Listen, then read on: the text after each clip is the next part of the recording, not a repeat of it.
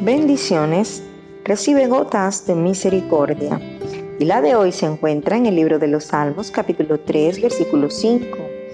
Dice, yo me acosté y dormí y desperté porque Jehová me sustentaba. Encontramos la confianza del salmista en medio de una situación difícil de persecución. Cuando aparentemente había perdido sus fuerzas, sus mujeres, su palacio, su cómoda habitación y sus estupendos manjares. Pero lo único que su enemigo no le había arrebatado era su confianza y su seguridad en un Dios que lo había librado de muchas batallas, en las cuales había salido victorioso.